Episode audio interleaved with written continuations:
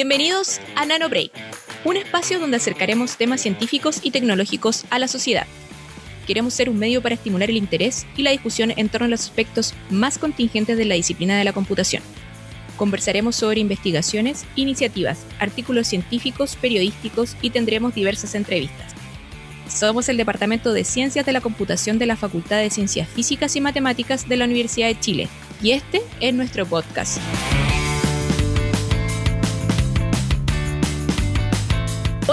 Y todas, bienvenidos y bienvenidas a un nuevo capítulo de No Break, el podcast del DCC. Para comenzar, saludamos a todo nuestro equipo, por supuesto, e invitamos a nuestra panelista estable, la profesora del DCC, Jocelyn Simons, quien nos acompaña en todos los capítulos, entregándonos algo de actualidad, algún tema en particular y también un pasatiempo.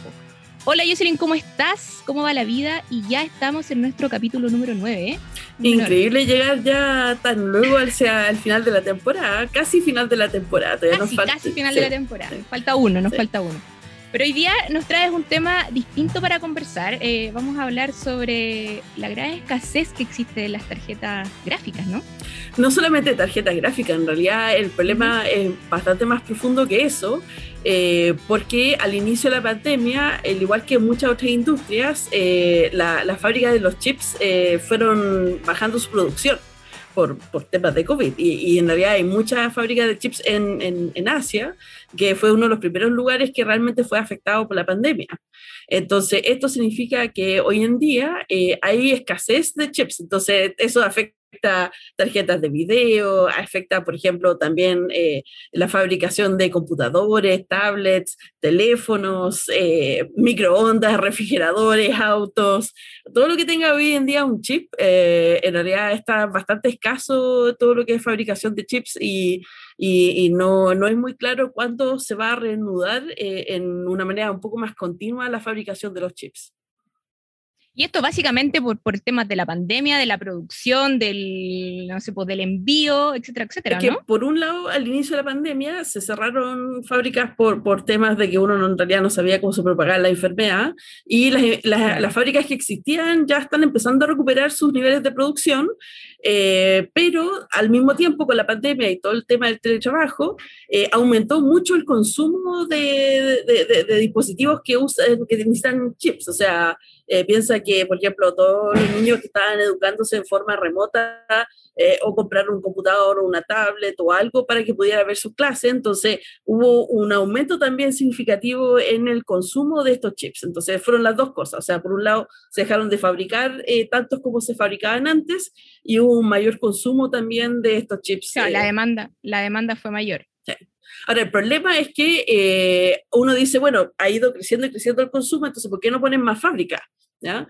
eh, el problema es que una fábrica de chips eh, es, es, sumamente caro, ¿ya? Porque en realidad eh, estás trabajando con semiconductores, eh, hay que trabajar con condiciones bien estériles, eh, con maquinaria muy precisa para poder imprimir circuitos, entonces en realidad hay, hay, también escasez de las máquinas que fabrican, que están involucradas en, el, en los procesos de producción de los chips, y eh, entonces eh, eh, se espera que, por ejemplo, las empresas que fabrican chips a lo mejor se dediquen ahora a abrir fábricas para los chips más avanzados que, y de esa manera las fábricas que ya tienen las vayan re, re como orientando a, a, crear, por ejemplo, chips, eh, chips que son eh, no tan, eh, por ejemplo, complejos, ¿no?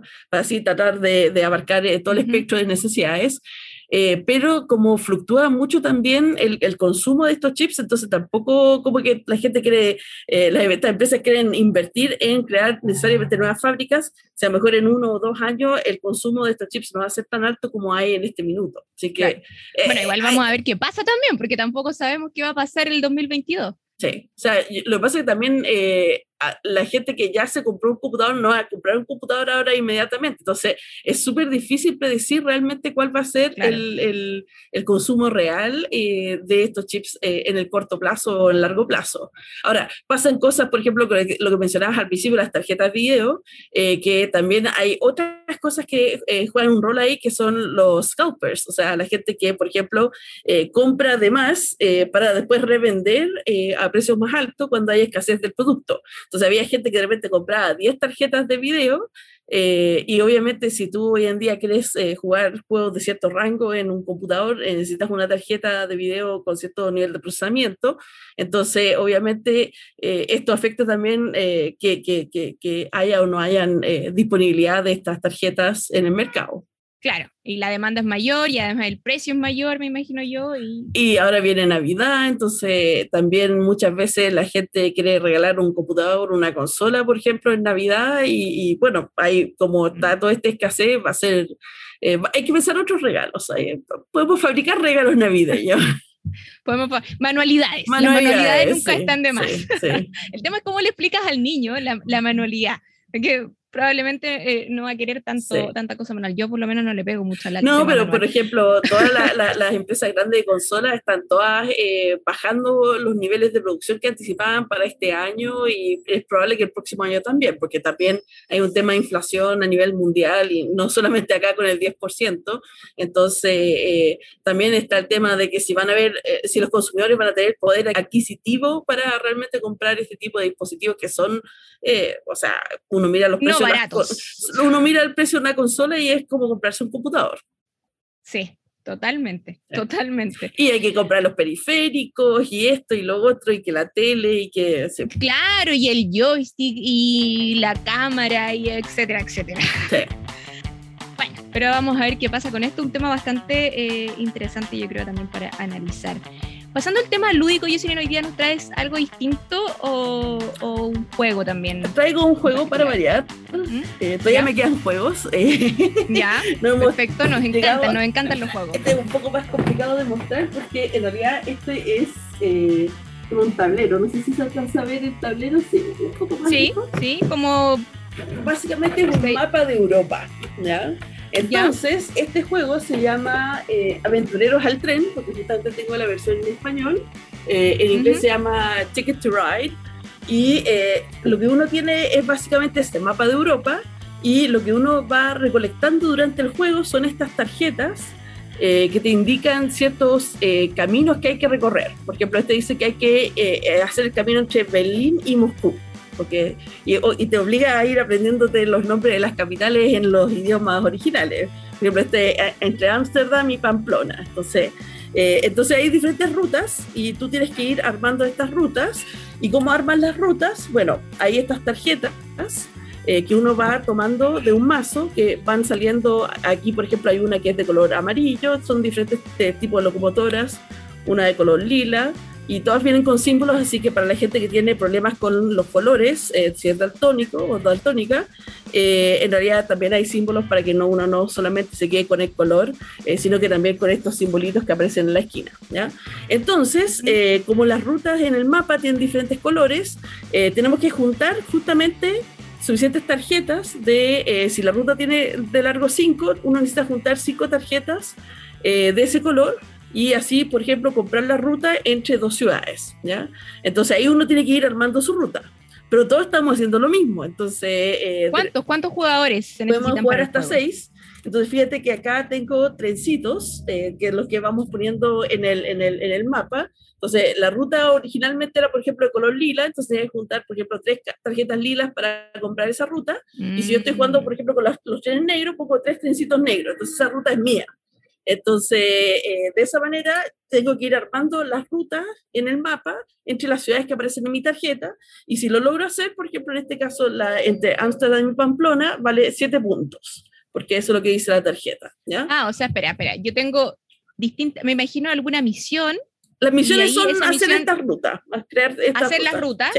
Y en base a la, después cuando termina el juego, mientras más rutas logré o más, más puntaje. Vamos juntando los puntos eh, mientras jugamos, entonces cada vez que logras eh, cerrar una ruta, o sea, por lo menos si, si, logras entre una ciudad y otra, te van dando puntos dependiendo cuántos trenes hay entre las dos ciudades, porque obviamente eh, completar una ruta entre dos ciudades de siete trenes es mucho más difícil que una de dos trenes, pero al final del juego vamos a contar las tarjetas que logras completar. ¿ya? Entonces, durante el juego simplemente vas obteniendo puntos por las ciudades que logras conectar, pero al final del juego dices, mira, sabes que con esta tarjeta hice todo este camino, con esta tarjeta hice este otro camino, y eh, lo que sí, las rutas que no alcanzas a completar son puntos en contra. Entonces, al final se suman los Ah. puntos y gana el que tiene mayor ¿Y cantidad cuándo se termina el juego? Eh, Cuando se yo termino todo mi- trenes. Cuando Ah, a un perfecto. jugador se le acaban los trenes, entonces ahí ya da una vuelta más y hasta ahí llega el juego. Está entretenido, me gustó. ¿Dónde consigo este juego? Mira, este se ¿En consigue en cualquier cualquier parte? realmente, es bien popular. Yo tengo el de, la versión de Europa, pero también una versión de Estados Unidos, de, de otros mapas. ah, hay hartos. hay, hay, varias, hartos mapas. hay varios mapas, entonces ahí tienen que Ah, elegir choro. cuál es el que quieren eh, jugar con. ¿sí? Ahora, lo divertido es que, ¿sabes cuál es la condición para saber quién juega primero? ¿Mm? ¿Quién ha visitado más países en Europa? Ah, jodí. No vale, siempre hay que partir primero. po. No, sí, era divertido, porque No. a- acá también en la casa soy siempre la que parte, así que... No vale, por eso te los compraste todos. No, ese, ese fue un regalo, así que no, no, no lo compré y no conocía esa regla antes de jugarlo, pero, pero yo creo que dentro de la casa uno puede inventar otra regla para empezar, para que no sea siempre la misma persona. Sí, porque si te invito a jugar, claramente vas a partir primero. Así que claramente tendríamos que cambiar las reglas si jugamos. Bueno, Jocelyn, de verdad, muchas gracias por tu recomendación y por traernos en cada capítulo novedades para pasar un poco el tiempo en casa.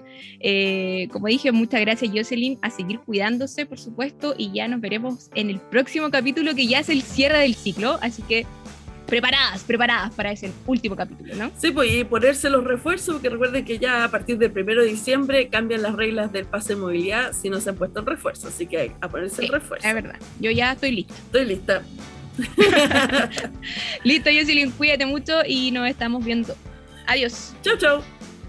Para continuar, hoy con NanoPrey queremos conversar sobre historia. Para las generaciones que crecieron usando computadores, tablets y celulares, entre otros dispositivos tecnológicos, les cuesta imaginarse cómo eran los computadores de la década de los 60, 70, 80, incluso los 90.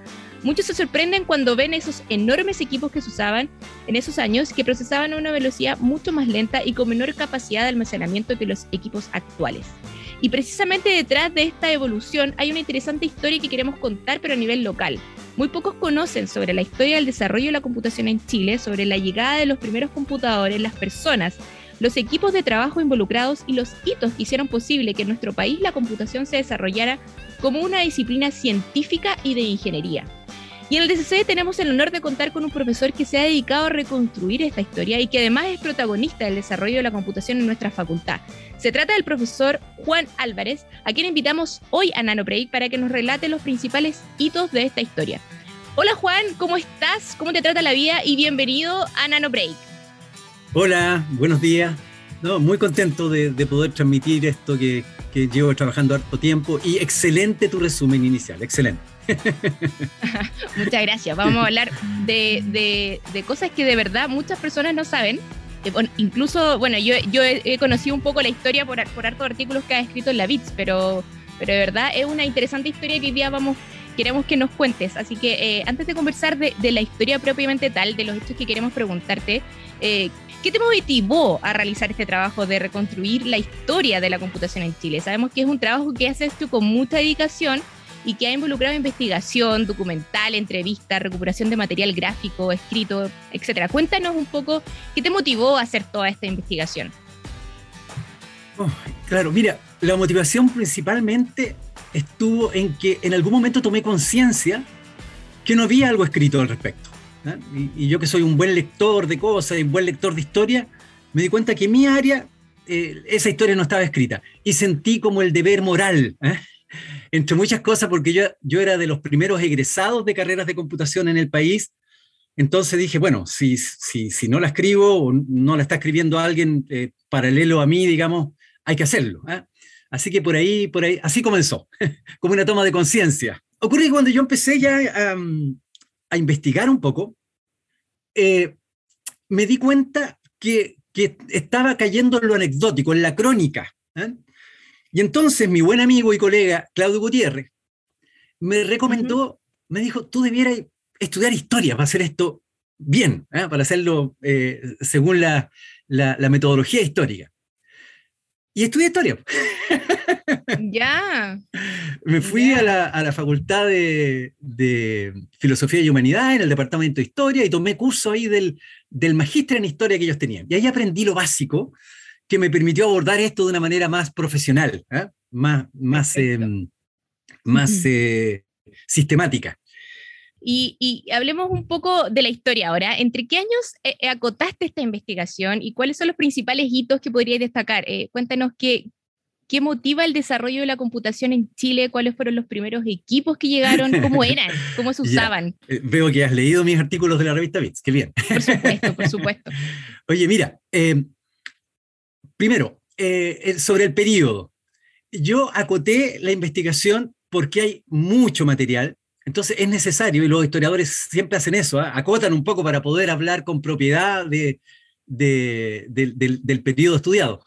Yo acoté hasta, em, hasta la, implantación de Internet, eh, de manera que, porque allí ya la cosa, y, hasta la llegada de los computadores personales, porque ahí ya la cosa se bifurca mucho y es muy difícil seguir la pista. Así que eso es lo primero, eso significa eh, hasta fines de los años 80 lo que tú muy bien llamas, me gustó que tú usaras la disciplina, porque en realidad esto se conformó una nueva disciplina, una nueva disciplina, tal como existen otras disciplinas del área científica y de ingeniería, esta era una que se abrió espacio y ahí hay periodos, hay periodos, hay un primer periodo, por ejemplo, de llegada de computadores, de tecnología le llamo yo.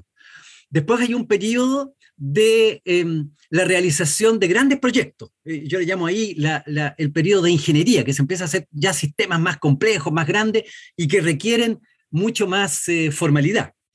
Y finalmente el periodo de la consolidación de la ciencia de la computación. ¿eh? Juan, em, cuéntanos un poco los inicios, no sé, ¿cómo, fueron los primeros, los primeros equipos que llegaron? Mira, em, eran grandes, caros, lentos, con poca capacidad. Pero bueno, hay que, hay que juzgarlo en su perspectiva histórica me gustaría mostrarles un poquito ahí. Em, Perfecto, muestra. Bueno, para la gente que solo nos escucha, eh, Juan tiene como eh, hartas imágenes eh, recopiladas de distintos, como decía él, de bibliotecas, etcétera, etcétera, donde se muestran cómo eran los computadores hace muchos años. Así que si lo pueden ver de verdad en nuestro canal, los invitamos a que, a que vean estas fotos porque están bien interesantes para que sepan que la computación no nace con un computador enano o un teléfono, la computación nace hace muchos años y eran gigantes los equipos. Así que Juan, tan, tan gigantes que mira, esto lo, lo tomé de un diario de Valparaíso. Ese primer computador que llegó en el año 1957 tuvo que ser subido con una grúa y miren el tremendo container que hay ahí para, para subirlo a un quinto piso de, la calle Prat. Lo tuvieron que hacer en una noche porque tuvieron que cerrar la calle para con una grúa subir este primer computador. ¿eh? ¿Y se eh, sabe para qué ocupaban ese computador, eh, mira, me ha sido difícil, me ha sido difícil dar con la gente, y, de hecho todavía está pendiente, lo ando buscando, hasta en investigaciones tengo una, una petición de búsqueda de la persona que trajo este computador y que lo usó por primera vez, que es de apellido Bosque. ¿eh? Bueno. Eh, pasamos el dato también ahí, por favor, alguien de la Ojalá, claro. Bueno, este computador era de la primera generación de computadores. A ver, espérate, los computadores, el, primero es del año 46, el ENIAC, ¿eh? Y era computador con una tecnología a tubo, se llamaba, que era, que era muy costosa, muy poco confiable, pero bueno, era lo que había. entonces, eh, estos computadores, sobre todo pensando en que llegó una empresa, una empresa, eh, una eh, empresa de, servicio, digamos que, ¿no es cierto?, la compañía sería unida, tiene que haberse usado en administración, no en, no, no, en, em, no en ciencia, no en investigación científica, en administración. Y al respecto, Karin, fíjate que antes de la llegada de los computadores, las empresas usaban para apoyarse en la administración de unas máquinas especializadas. ¿ah? unas máquinas especializadas en tarjetas que se llamaban las máquinas Hollerith o máquinas de registro unitario, las máquinas UR. Entonces, desde el año 30, en que se hizo un censo, que se usaron por primera vez esas máquinas. Estas máquinas leían unas tarjetas que tenían hoyitos, porque los censos son básicamente contestar sí o no a ciertas cosas. Entonces los hoyitos eran mm, una manera muy fácil de, llevar la cuenta de las respuestas, ¿no? Entonces, esas maquinitas fueron, fueron progresando, progresando, progresando, hasta que después fueron eh, simplemente em, eh, reemplazadas por los computadores que eran mucho más versátiles y hacían mucho más cosas que detectar los hoyitos y hacer ciertos conteos, digamos. ¿eh? Así que Este fue el primer computador que hasta ahora he encontrado.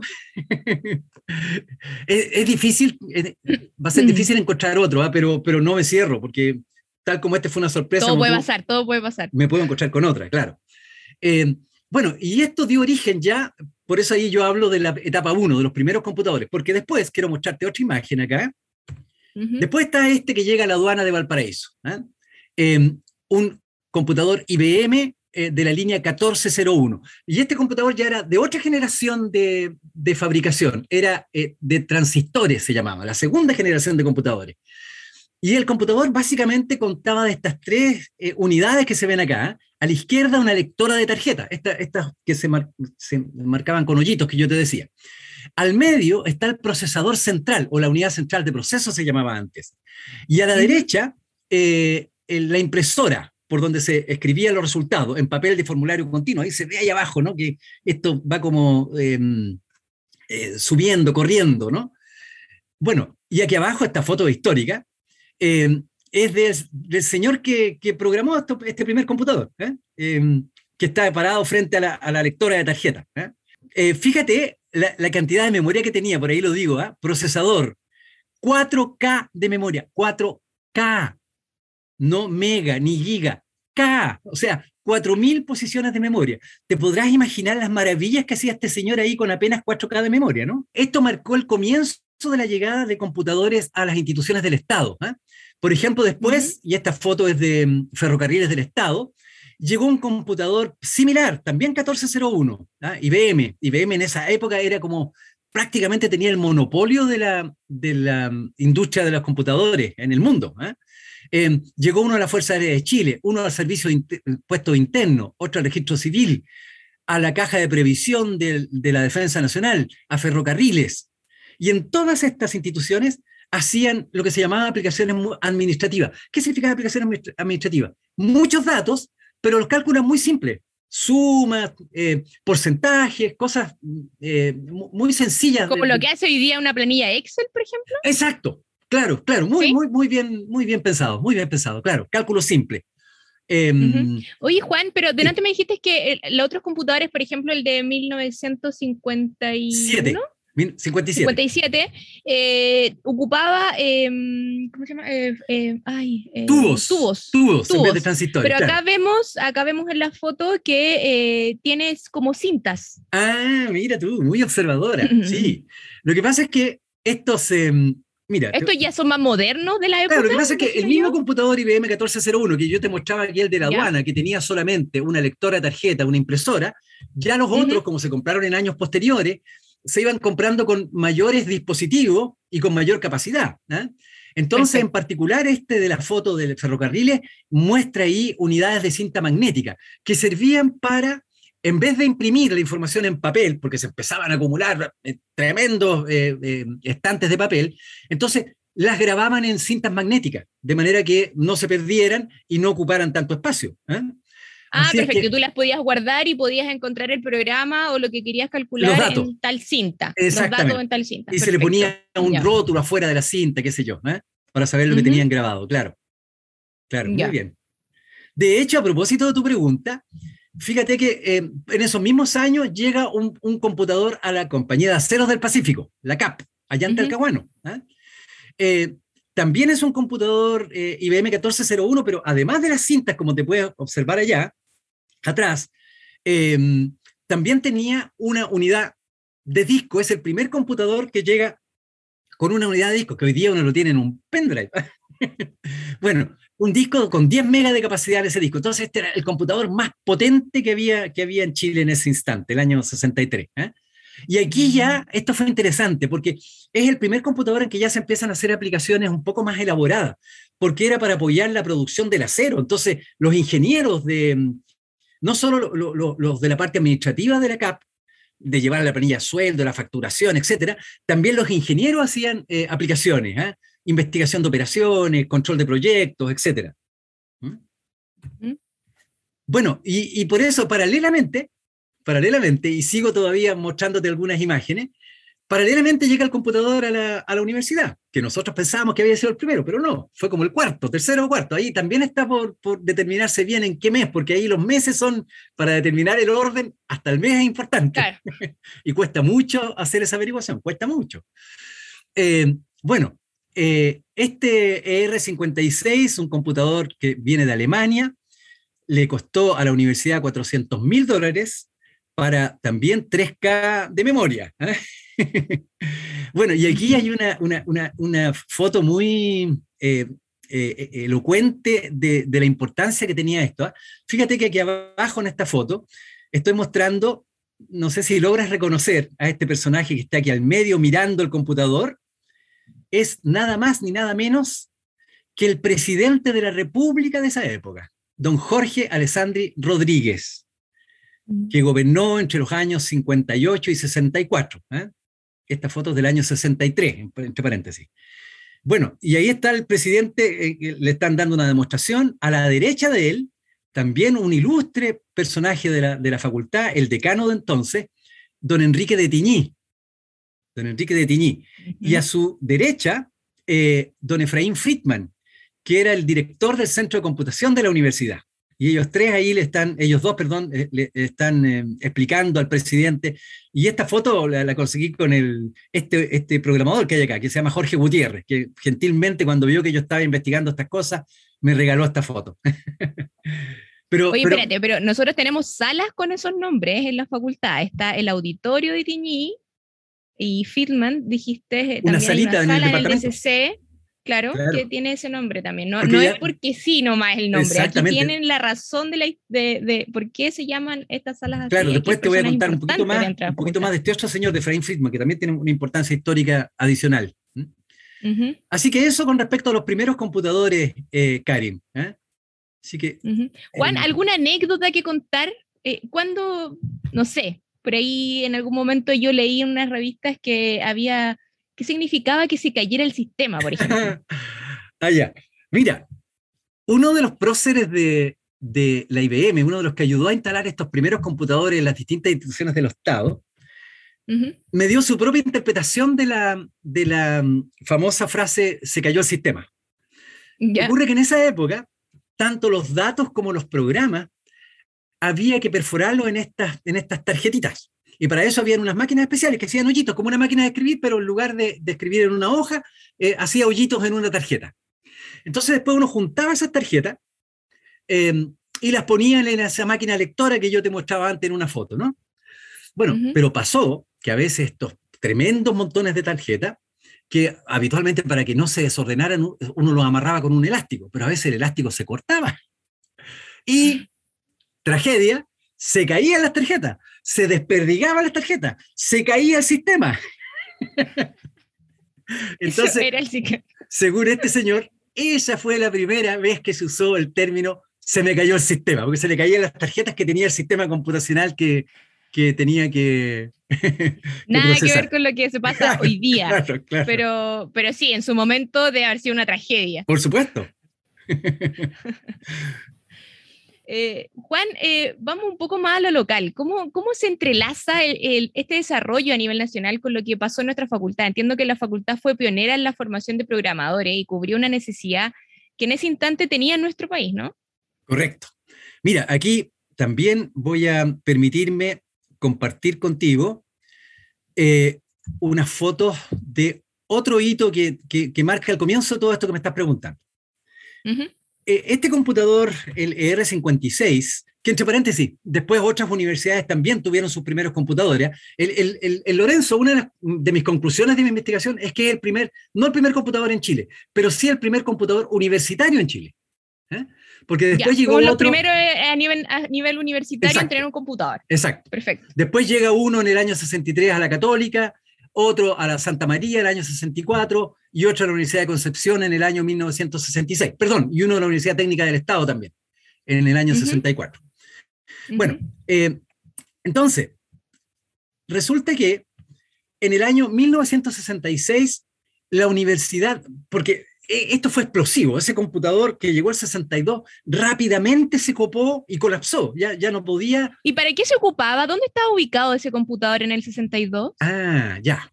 ese computador, ese computador estaba ubicado en el subterráneo del edificio de química. Ahí al, frente a los camarines. La cancha, ¿no? ¿Perdón? Cerca de la cancha, ¿no? exactamente, frente a los camarines. Bueno, y ocupaba toda una, una, tremenda pieza, como de 10 por 10, que estaba en ese subterráneo. De hecho, eh, un decano de mm, eh, Patricio Aceituno tuvo la feliz idea de poner una placa recordatoria, porque, porque es histórico eso, ¿ah? ahí estuvo ese primer computador y que se ocupó muchos años. Y se ocupaba, lo que yo estoy aquí indicando abajo, ¿ah? eh, fue el primer computador que se aplicó en, en aplicaciones científicas. O sea, los investigadores de la facultad entonces usaban el computador en sus proyectos. Ya no era solo, también se hacía algo de administración, como los computadores del Estado, pero, pero eh, la, principal diferencia es que este computador permitía hacer cálculos mucho más sofisticados eh, y con, en mucho menor tiempo también, ¿eh? aunque todavía eran lentos, por supuesto. Entonces, déjame contarte que ese computador, como te dije yo que había colapsado, entonces impulsó la compra de otro computador, un, también un IBM, pero de otra generación. Y este ya es un computador de tercera generación, el IBM 360, que marca, eh, yo diría que es el computador emblemático de la historia de la computación en Chile. ¿eh? Ya es con una tecnología de circuitos integrados y además tiene la gracia que hace converger los otros dos tipos de computadores, porque yo te contaba, estaban los computadores del Estado que servían para hacer aplicaciones administrativas y los computadores universitarios que servían para hacer cálculos científicos. Este computador servía para las dos cosas. Entonces, esto concentró las aplicaciones y de hecho, este, el centro de computación de la universidad en esa época, en la práctica se convirtió en un centro nacional de computación porque venían instituciones del Estado, empresas del Estado y empresas privadas a hacer su proceso porque era, bueno, de hecho ahí estoy contando, ¿no? Costó 600 mil dólares este computador. A propósito, aquí también, eh, bueno, ahí hay una foto muy, muy bonita de un operador que también me conseguí a través de él esa foto. Y acá abajo, de nuevo, el presidente de la República viniendo a inaugurar ese computador. En diciembre de... Mil, perdón. Pero ya Frey. Este ya el siguiente presidente, eso, muy bien. Eduardo Frei Montalva. Y ahí de nuevo, Efraín Friedman, ¿no? Efraín Friedman. Y como gran demostración, como anécdota, le hicieron una caricatura a través de la impresora. Y, afortunadamente este presidente era muy fácil de caricaturizar, porque tenía una prominente nariz. es famoso, él y su hijo, de hecho, por esa característica. Así es que esto dio origen ya a un salto. Y aquí ya la universidad eh, tomó la decisión de formar primero programadores en una carrera de tres años. A partir del año 68 se creó una carrera de programación de computadores y a partir del año 71 se creó la carrera de Ingeniería de Ejecución en Procesamiento de la Información, así se llamaba, que duraba cuatro años. Y en esa entré yo. ¿ah? Y justo el año que yo ingresé, se crea esta carrera, así que yo feliz, ¿ah? porque venía, como todo buen mechón, mechona, venía muy perdido de lo que quería. y por supuesto, en esa época no sabíamos nada de los computadores, salvo, y mira, déjame mostrarte otra cosa aquí salvo que nosotros sabíamos que las tarjetas donde habíamos marcado las respuestas de la prueba de aptitud académica en esa época eh, eran procesadas por un computador. Y a propósito de eso, mm. aquí hay un, hecho que vale la pena recalcarlo. Ocurre que ese, eh, había un computador especial para eso ¿ah? eh, en, en, las oficinas de la Oficina de Selección de Alumnos, el famoso DEMRE de ahora. Eh, y allí se creó este sistema computacional para la prueba de actitud académica y para la selección de alumnos. Y fíjate que eran puras mujeres. De hecho, esta es la directora, aquí estoy mostrando a doña Erika Grasó, que era la directora de la oficina de selección, y acá una programadora. Y ella hacía todo este sistema de selección y admisión de alumnos, que era casi la única experiencia que nosotros teníamos de computación antes, de computación indirecta, digamos, porque solo sabíamos que eso iba a ser procesado por un computador y por lo tanto garantizaba objetividad. Porque el gran mm. avance que hubo de la PAA al método anterior hasta el año 65, eh, había un famoso bachillerato, ¿eh? que era una prueba, una prueba así de, en que la gente contestaba por escrito y por tanto después dependía de quién te corregía, y hubo casos de de corrupción ahí, por supuesto no generalizado, pero hubo casos de corrupción.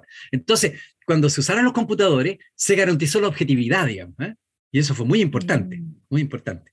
Juan, y, todos los procesos estos que, que tú no estás eh, eh, destacando, por ejemplo, el proceso del, de la PA, por ejemplo, ¿cuánto se demoraba todo esto? Porque hoy día, por ejemplo, ya un programa y se demora a lo mejor minutos, eh, muchas cosas se demoran segundos quizás. Por supuesto. Pero me imagino que acá había un tiempo eh, determinado bastante largo, ¿no? Claro, Karin, pero es que hay que distinguir dos cosas. Una cosa es el cuando se ejecuta el sistema. Por ejemplo, yo trabajé después en el sistema de selección de alumnos cuando entré a trabajar a la universidad. ¿eh?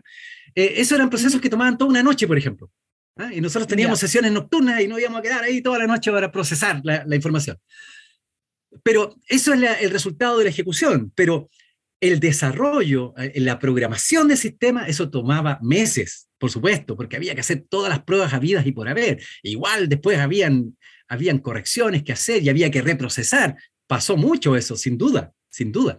Porque entre muchas cosas, los métodos que, se utilizaban en esa época todavía eran de alguna manera artesanales. Por eso te decía que ahora, eh, a partir de los años, y yo marco el hito aquí, ¿ah? con la llegada de estos computadores, aquí empieza la, segunda etapa, la de ingeniería, que los sistemas computacionales ya se, comienzan a, mm, realizar de una manera más, eh, con más metodología, con, las mismas metodologías de alguna manera que se usaban en otras áreas de la ingeniería, ¿eh? De manera de garantizar la seguridad, de garantizar la correctitud de lo, de lo que se hacía. Em, bueno, espérate, y quiero, quiero contarte que paralelamente a eso, por ejemplo, hubo un proyecto, y aquí a propósito de los, de los tiempos que tú me preguntas, hubo un proyecto precioso que fue el del Banco del Estado de Chile, que duró cuatro años, entre el 65 y el 69, hicieron el proyecto de automación, así se llamó, automación, no es que yo me haya equivocado, así le llamaron en la época, el proyecto de automación del Banco del Estado. Eh, y ahí está de nuevo el presidente, Em, en el año 69, inaugurando esa red, una red, además, una primera red de teleproceso, en que las sucursales del Banco del Estado estaban conectadas al computador central que estaba en la calle Bandera ¿ah? en esa época. Mm. Ya estamos hablando de proyectos de otra envergadura, de, ya no de eh, sumar, contar, pagar los sueldos, no, eh, ya eh, son mucho más complejos y toman mucho más tiempo. Bueno, y esto también se refleja en que ese computador de la Universidad de Chile, que yo te decía que en la práctica se convirtió en un centro nacional de computación, también colapsó y, era necesario em, tener alguna alternativa. Y por tanto, y por principal eh, gestión del, del, que era em, director del Centro de Computación de la Universidad de Chile, don Efraín Friedman, eh, se crea la empresa de servicio de computación, la famosa, primer, primero se llamó EMCO y después ECOM, en el año 68 se crea. Y aquí entonces, aquí entonces en esta empresa, ya todas las otras empresas del Estado dejan obsoletos los computadores que tenían. Estos IBM 1401 eh, que yo te hablaban, dejan de utilizarse y se pasan todos a utilizar este computador central, que después rápidamente compraron dos más para la empresa em, eh, nacional de computación. ¿eh? Dos más. Y ahora, afortunadamente, como a mí me gustó mucho el asunto y me fue bien, en el año 72 me contrataron como ayudante de investigación del Centro de Computación. Entonces ahí ya pude eh, operar directamente, usar directamente ese computador. Ahí yo me di cuenta la necesidad de formar gente y yo me incorporé rápidamente, primero como ayudante, después como profesor auxiliar y después apenas egresé como profesor, porque así era la cosa. ¿ah? Eh, los que mm. nos enseñaban a nosotros, em, eh, por ejemplo, uno era ayudante, y el profesor auxiliar era un alumno de cursos más avanzados. Por ejemplo, yo siempre menciono que Patricio Poblete fue profesor auxiliar mío en un curso, ¿no? Eh, y después Patricio Poblete tomó la, la, la, cátedra, fue profesor, entonces me convenció a mí para ser eh, profesor auxiliar, ¿no? Así era. Se iban pasando el dato. Claro, y teníamos como 20 años. La necesidad ya estaba. Yo a los 21 años fui profesor de cátedra. ¿no? Mm. Eh, pero, pero me gustó. igual la carrera como que surgió súper rápido. Además, además. ya se había una necesidad importante para, para tener ingenieros en computación, eh, programadores. Tú apuntas muy bien. Y de hecho, entonces la gente eh, pasaba por la universidad, pero se iba porque rápidamente era contratada. Yo mismo tuve ofertas laborales muy em, tentadoras, pero a mí me tiró mucho más la vocación, esta vocación de formar gente. eso me, me encantó, me llenó y me quedé. Mm. Juan, a la luz de todos estos antecedentes que nos entregaste hoy día, eh, de esta historia, ¿cuál crees que fue la visión de todos estos precursores? Eh, ¿Y qué valor le das a, todo el trabajo que ellos hicieron? Eh, sobre todo pensando hoy que vemos la computación como algo tan normal, tan cotidiano, ocupar un, teléfono, un computador, tan integrado hoy día en nuestra sociedad. Hoy día uno no puede salir, por ejemplo, sin un teléfono en la cartera, o es como claro. tan personal, ya, ya, es todo, ya es todo tuyo. Entonces, claro. ¿Cómo nace esto y lo que hoy día estamos viviendo? Claro, sin duda que, aquí hay pioneros y por eso es que nosotros quisimos ahí eh, homenajear en nuestro departamento, en la facultad homenajeado a algunos de estos precursores. Nosotros en particular a Efraín Friedman, que fue el primer director del Centro de Computación y el primer gerente general de COM, de la Empresa Nacional de Computación. Entonces, todos estos próceres también tenían ese espíritu de servicio. ¿eh? Porque, porque eso era además el, el, ambiente entonces, ¿no? El Estado era importante, muy importante. Eh, el Estado era el, que generaba empleo, el que creaba empresas, el que administraba todos los servicios. No había esta subsidiar, subsidiar, subsidiariedad de ahora, digamos. ¿eh? Así que en ese contexto en que están todos estos, estos próceres, y de alguna u otra manera, yo me siento muy, muy influenciado por ellos, digamos. ¿eh? realmente muchos quedamos con esa, con esa cosa. Nosotros nos hicieron clases, por ejemplo, me, olvidé contarte eh, que uno de los grandes proyectos de ingeniería que, que se desarrollaron en ECOM fue el famoso proyecto 5, ¿eh? eh, que se hizo en los años... proyecto 5? Claro, en los años de, del Salvador Allende, entre los años 71 y 73. Entonces, ¿En qué consistía este proyecto, Juan, para que la gente sepa un poco? Claro, mira. Yo, yo me sé la historia, pero quiero que la cuentes tú. Por supuesto, por supuesto. Lo que pasa es que estamos en, en, los años de un gobierno que transita al socialismo. Y si hay algo que caracteriza al socialismo es la planificación desde el Estado, ¿no? Entonces, el Estado empieza a tener mucha importancia en la economía. De hecho, hay, eh, empresas que se estatizan para pasar a manos del Estado, para, hacerlas producir mejor y con más, eh, con más sentido social. Entonces empezaron, por una parte, primero se estatizaron los bancos, después algunas empresas, etcétera. Empezaron a crecer tanto que fue necesario que eh, el Estado tuviera alguna forma automatizada o semi-automatizada de administrarla. Y ahí surge la necesidad del proyecto 5, ¿eh? De manera de conectar todas estas empresas a un computador central y allí procesar sus datos de producción y, todo lo que tenga que ver con su, con su gestión. Em, así que ese es el proyecto 5, ¿eh? es, el intento por parte del Estado de hacer una administración eficiente em, de las empresas del Estado. Yo te hablaba de que la etapa de tecnología, la etapa de ingeniería, la etapa de ciencia. La etapa de ciencia se puede situar a partir del año 75, con la creación de los primeros departamentos de ciencia de la computación, entre ellos el nuestro, el de, la Universidad de Chile, que se creó el primero de enero del año 75. Pero también en ese mismo año se crea uno similar en la Universidad Técnica del Estado eh, y otro en la Universidad Técnica Federico Santa María. Y eso da origen ya al trabajo de investigación científica. Y ese trabajo de investigación científica se coordina, se reúne, se encuentra en la Sociedad Chilena de Ciencia de Computación que se crea en el año 1984 y que es la que organiza la conferencia anual, ¿ah? el encuentro anual de computación. Así que ahí ya se completa, se completa este esquema de tecnología, ingeniería, ciencia, y ya se puede dar por, por conformada esta nueva disciplina que es muy pujante y, muy, y tiene mucha vida, mucha energía, digamos. ¿eh? Mm. No, y sin duda también ha traído eh, diversas investigaciones con impacto social, ya eh, estamos eh, trabajando, bueno, estamos, pero el departamento trabaja con astronomía, con biología, con diversas ramas que han dado frutos, proyectos muy importantes socialmente para, nuestra, para nuestro país, para el mundo. La computación hoy día es, está a la vanguardia, está en todas partes, así que de verdad eh, agradecemos nuevamente, Juan, por estar hoy día en Nano Break y, Un gusto. y, y de verdad, eh, toda la información que nos entregaste, ojalá a la gente que, a, nuestros estudiantes, ¿eh? hay muchos estudiantes que no saben cómo nace esto, cómo llegaron los primeros computadores, cómo eran, así que de verdad agradecemos toda la información que nos entregaste hoy día, Juan, pero no podemos despedirte sin la tradición de Nano Break, que es que nos entregues una recomendación. Ya. si les gustó mi presentación, recomiéndela a sus amigos. Si no les gustó, a sus enemigos. Oye, a los interesados, cada una de estas cosas que yo nombré un poco al pasar, eh, está en artículos escritos en la revista Bit, como bien decía Karen.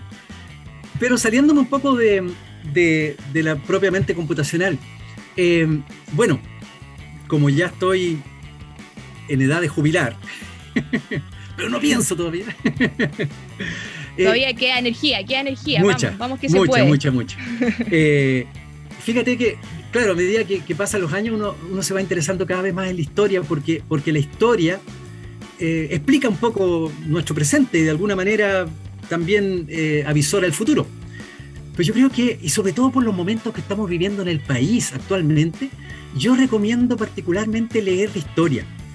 Y para iniciar, para no, no eh, dar alguna, alguna recomendación un poco eh, sesuda, muy, eh, muy contundente, yo les recomiendo los libros de, del, escritor, porque no es historiador, pero escribe acerca de historia, que es Jorge Baratit.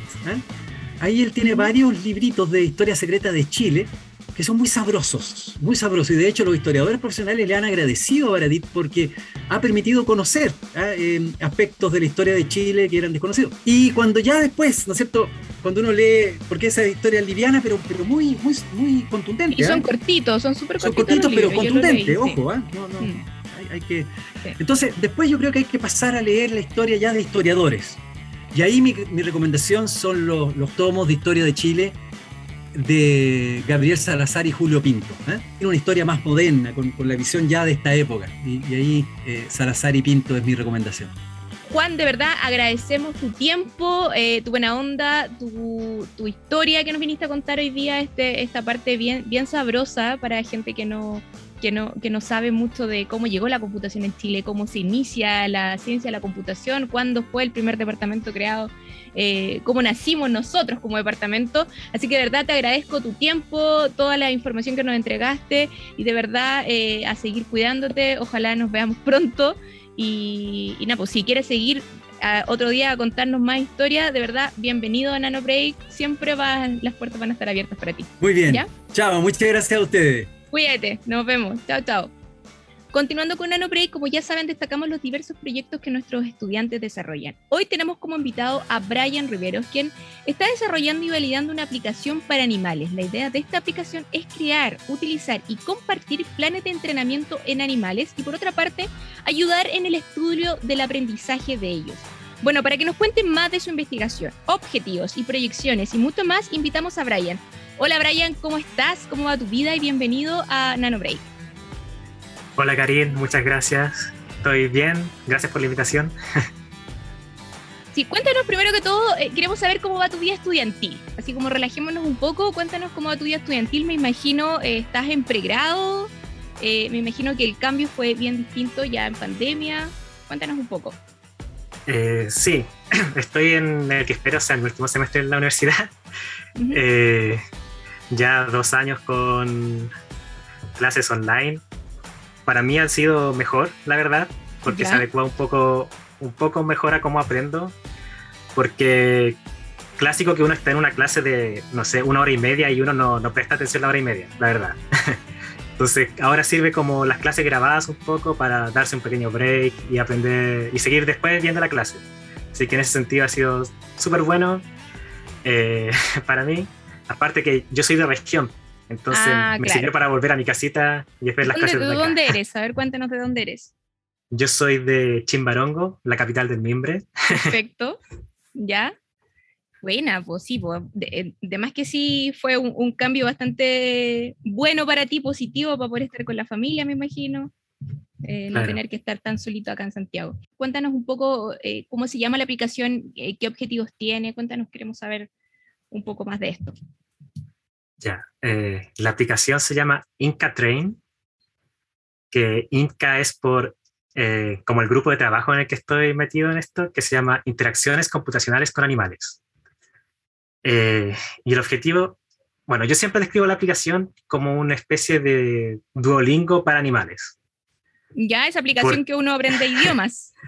Claro, básicamente, porque es, similar en el sentido que la idea es que tú puedas buscar un plan para tu mascota y puedas, y puedas ejecutar la misma aplicación. Similar a como tú buscas, por ejemplo, quiero aprender inglés, buscas ahí y te sale todo para usarlo nomás. Oye, ¿y, esta aplicación eh, es para algún animal específico? ¿Cualquier animal pudiese llegar a ocupar esta aplicación? La, eh, la aplicación, la idea es que sea para, para todo público, que cualquier animal pueda eh, tener su propio plan de entrenamiento aquí adentro, porque parte de la idea es que nosotros no vamos a entregar los planes, sino que sean los mismos otros usuarios que creen planes y los puedan compartir contigo. Ah, o sea, una aplicación que igual se comparte, no es como eh, igual va, cambiando en el, en el, transcurso del tiempo, ¿no? Sí, exactamente. La idea es que mientras más personas la estén usando va a ser mejor. Mm, claro, porque finalmente tienes un feedback de las otras personas. Esto funciona, esto no funciona, puedes agregarle esto, ¿no? Algo así. Claro, exactamente. Oye, Brian, ¿y con quién estás trabajando esta investigación? Eh, Estoy trabajando con el profesor eh, Jeremy Barbey, ¿Ya? que me disculpe si digo mal su apellido, pero él es francés, así que no estoy seguro si se pronuncia así. Eh, y bueno, hay otras personas que también son parte del grupo de Inca, que también están haciendo su memoria. Y la validación de la aplicación, eh, como es un trabajo más de ingeniería de software que de investigación, es validado por otra persona, que en este caso es una profesora de la Universidad de Sussex en Inglaterra, ella es como nuestro cliente, se puede decir. Ella está, con ella tengo reuniones en las que conversamos como qué debería tener la aplicación, qué puedo cambiarle para que sea más útil para un entrenador, cosas como esa. Eh, Brian, y me gustaría saber cómo nace la idea de investigar este tema, porque yo me imagino, es súper eh, distinto a lo que hemos eh, tocado temas de, investigación de nuestros estudiantes en, en pero este tema es como bastante distinto, es como el tema de los animales, no una investigación tan social, no... ¿Cómo nace la idea de investigar este tema en particular? Eh, bueno, a mí no se me, no se me ocurrió. ¿Ya? como muchos, el semestre pasado estaba buscando qué hacer y el DCC tiene una iniciativa súper buena en la que hay una página en que todos los profesores eh, suben como ideas de proyectos que uno puede conversarlo después con ellos. Eh, y ahí encontré esta idea de una aplicación para estudiar el aprendizaje animal del parte del profesor Jeremy, porque él, utiliza, él tiene unas cotorras que él las entrena. Entonces surgió como una idea, primero como para una especie de registro virtual de sus sesiones de entrenamiento, después se extendió un poquito más para empezar a, hacer investigaciones del aprendizaje animal, porque aparte de compartir eh, los planes cualquiera de entrenamiento, la idea eh, es, que un investigador, por ejemplo, pueda subir como un plan específico para ver si ciertos animales pueden aprender o no ciertas cosas y que otros usuarios sean como su validador.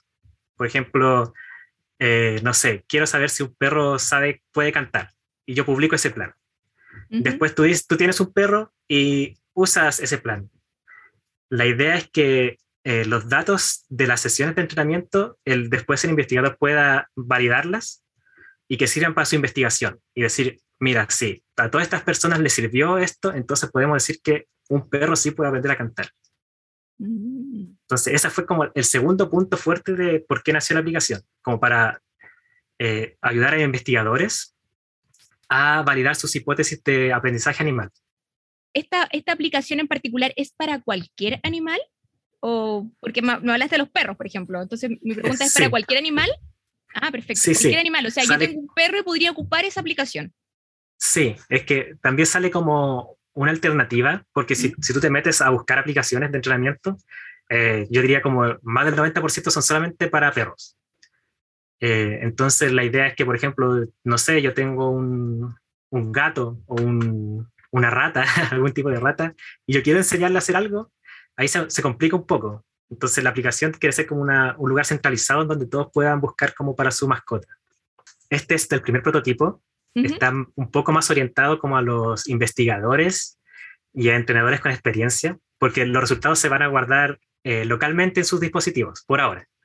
Entonces las proyecciones a futuro es que exista un servidor central en que hay que todos puedan conectarse y ahí todos compartir sus planes, sus datos, etc. Perfecto. Oye, ¿y esta aplicación es, es, en, es como una aplicación móvil? Eh, es móvil y también en el navegador. Puedes usarla en, tu, en Chrome, Firefox o en celular, cualquiera también se debería poder usar. Perfecto.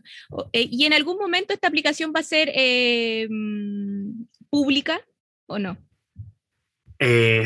la idea es que sí. Ya. cuando yo termine, va a ser como semi-pública probablemente porque no va, no va a ser tan sencilla para usar para cualquier usuario. Ese es el problema, cuando ya termine.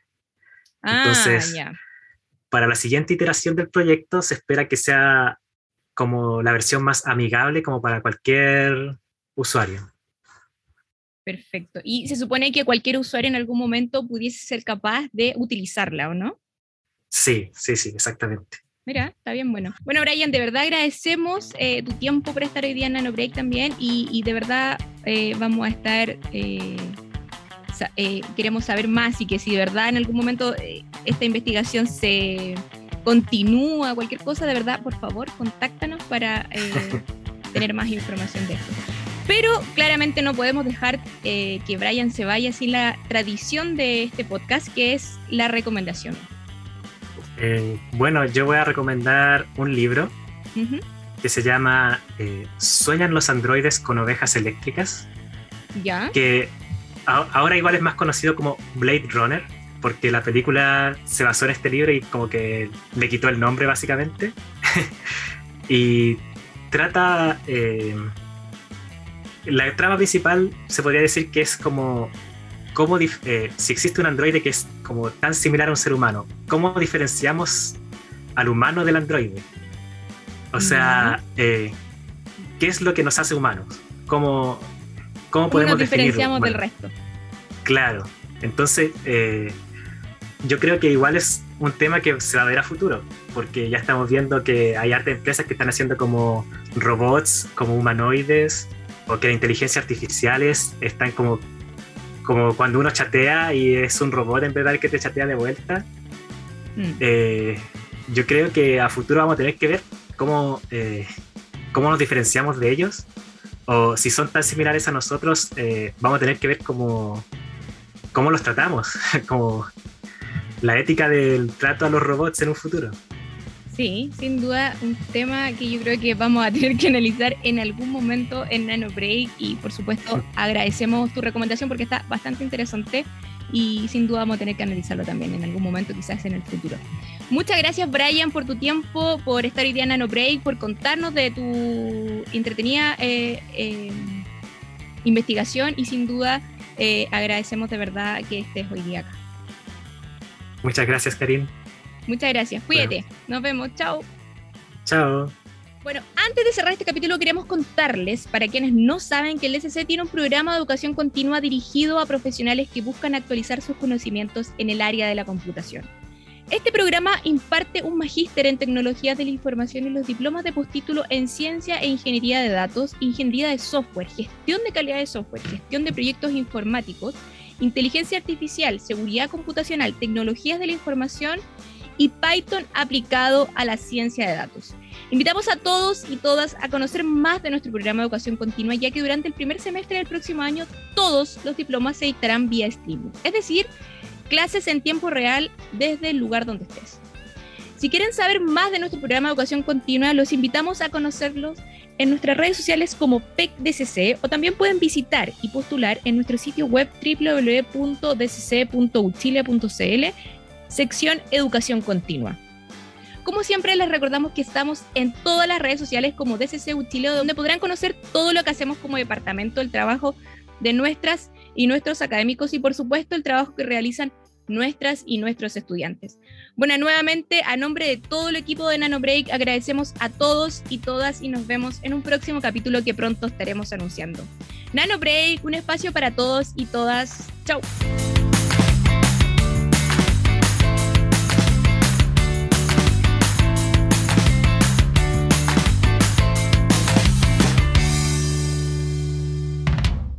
Las opiniones vertidas en Nano Break son de exclusiva responsabilidad de quienes las emiten y no representan necesariamente el pensamiento del Departamento de Ciencias de la Computación de la Facultad de Ciencias Físicas y Matemáticas de la Universidad de Chile.